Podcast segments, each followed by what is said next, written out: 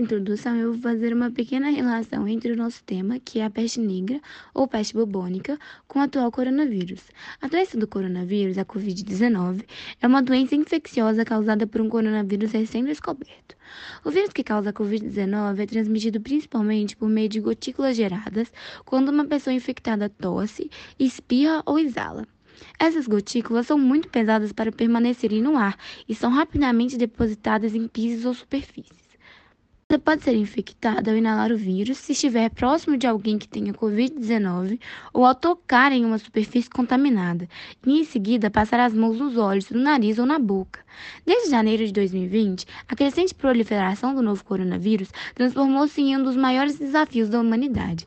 Entretanto, lidar com uma pandemia infecciosa de proporções continentais e mundiais não é algo recente na história. Surtos de doenças repetem-se pelos séculos com algumas semelhanças tanto na forma de propagação quanto de contenção dessas doenças. Dessa maneira, podemos equiparar essa pandemia com outras que ocorreram anteriormente e criar alguns paralelos entre os casos. Bom, mesmo com origens distintas, o que mais se assemelha entre os surtos pandêmicos é o comportamento humano perante as enfermidades.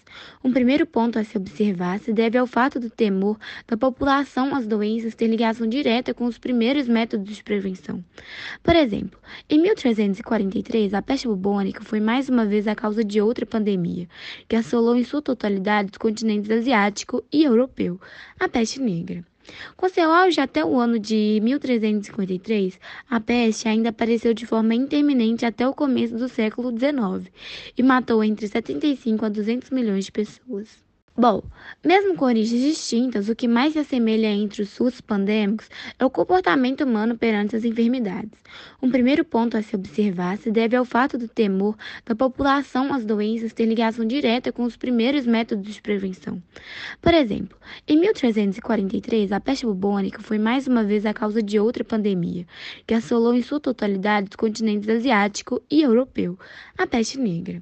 Com seu auge até o ano de 1353, a peste ainda apareceu de forma intermitente até o começo do século XIX e matou entre 75 a 200 milhões de pessoas. Foi durante a peste negra que a cidade de Veneza adotou o conceito de quarentena, herdado do Velho Testamento da Bíblia, como tempo de isolamento para surtos de rancenias na antiguidade. Tanto a alterança dos surtos de pandemia que se repete a cada novo caso não é justamente uma vantagem para a prevenção.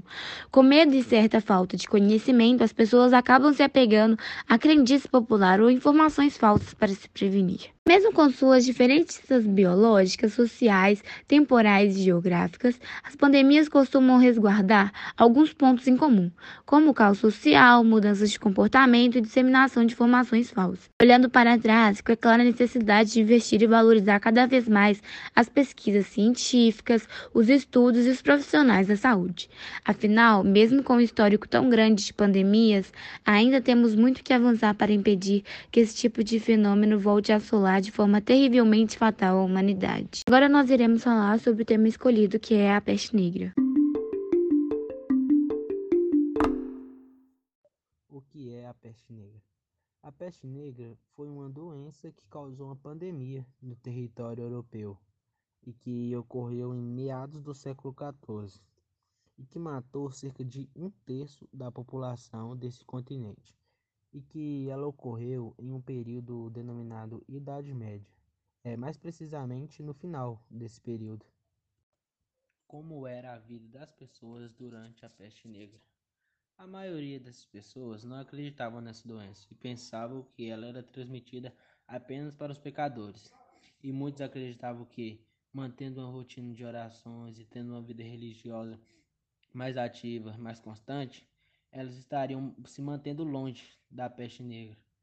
E com o grande número de mortos aumentava a cada dia, aumentou a demanda dos cemitérios e alguém precisava enterrar os cadáveres. Neste momento, os menos favorecidos que se encarregaram desse cargo e entrando muito mais em contato com a doença. Muitos pegavam a doença e continuavam os trabalhos diariamente. A partir de certo ponto, a doença fazia com que as pessoas não conseguissem sair da cama. Daí os pacientes só podiam rezar por um milagre que normalmente não viam.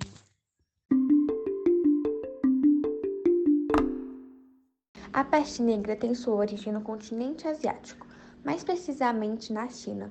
A sua chegada à Europa está relacionada às caravanas de comércio que vinham da Ásia através do mar Mediterrâneo. Propagação dessa doença inicialmente deu-se por meio de ratos, e principalmente pulgas infectadas com bacilo, que acabava sendo transmitida às pessoas quando essas eram picadas pelas pulgas em cujo sistema digestivo a bactéria da peste multiplicava-se. No estágio mais avançado, a doença começou a se propagar por via aérea, por meio de espirros e gotículas contribuíam com a propagação das doenças as precárias condições de higiene e habitação que as cidades e as vilas possuíam.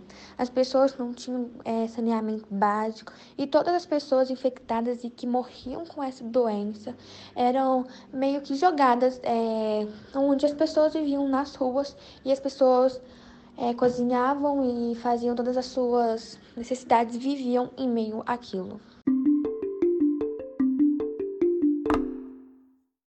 Os historiadores acreditam que a peste negra surgiu na Ásia Central. Existem inúmeras teorias sobre o lugar específico onde a doença surgiu, mas a mais aceita sugere que o lugar de origem é a China e que durante muito tempo a peste tem atuado exclusivamente na Ásia Central. A partir do século XIV, ela se espalhou por terra e por mar pelo Oriente. A difusão dessa doença levou morte por todo o continente europeu, uma vez que ninguém sabia o que causava. Isso naturalmente fez surgir todo tipo de especulação a respeito das causas da peste. Alguns falavam que era um caso divino, por exemplo. Outros acusavam os judeus de serem os responsáveis. Logo, os europeus identificaram que a doença era altamente contagiosa. Uma das formas de contágio é a respiratória. Assim, uma pessoa infectada pode facilmente transmitir por via respiratória, ou por suas roupas, por exemplo, a doença para outros. A peste negra atuava de maneira fulminante e a pessoa que contraía falecia em questão de dias. A difusão da peste negra resultou na morte de milhares de pessoas. A doença espalhou-se por cidades e pelos campos, embora tivesse ação mortal nos grandes centros urbanos. Locais inteiros foram devastados e o caos disseminou-se. Algumas regiões da Europa começaram a perseguir os doentes, isolando os que adoeciam para deixá-los morrer. Com o tempo, os médicos perceberam que o contato com os doentes e com os corpos dos mortos não deveria acontecer. Com isso, os doentes eram isolados e o contato com eles era limitado àqueles que realizavam tratamento médico. Padres também mantinham contato com os acometidos, principalmente porque realizavam os ritos religiosos relacionados com o perdão do pecado e o funeral. Os padres foram dos grupos que mais sofreram, pois tinham contato direto com os doentes e com os corpos dos que faleciam. Como muitos dos padres viviam em mosteiros, locais que haviam uma grande aglomeração de religiosos, quando um padre contraía a doença, ela era rapidamente transmitida para outros. Além de tudo, não havia sacerdotes suficientes, não existiam coveiros e os sepultamentos começaram a ser realizados em massa, isso é, em valas comuns, tamanha quantidade de pessoas que morriam. Todavia, com a percepção de que os cadáveres também eram vetores de contaminação, muitos passaram a abandonar as práticas de sepultamento e começaram a incendiar o corpo dos falecidos. Até as roupas utilizadas pelos doentes e os outros itens começaram a ser queimados.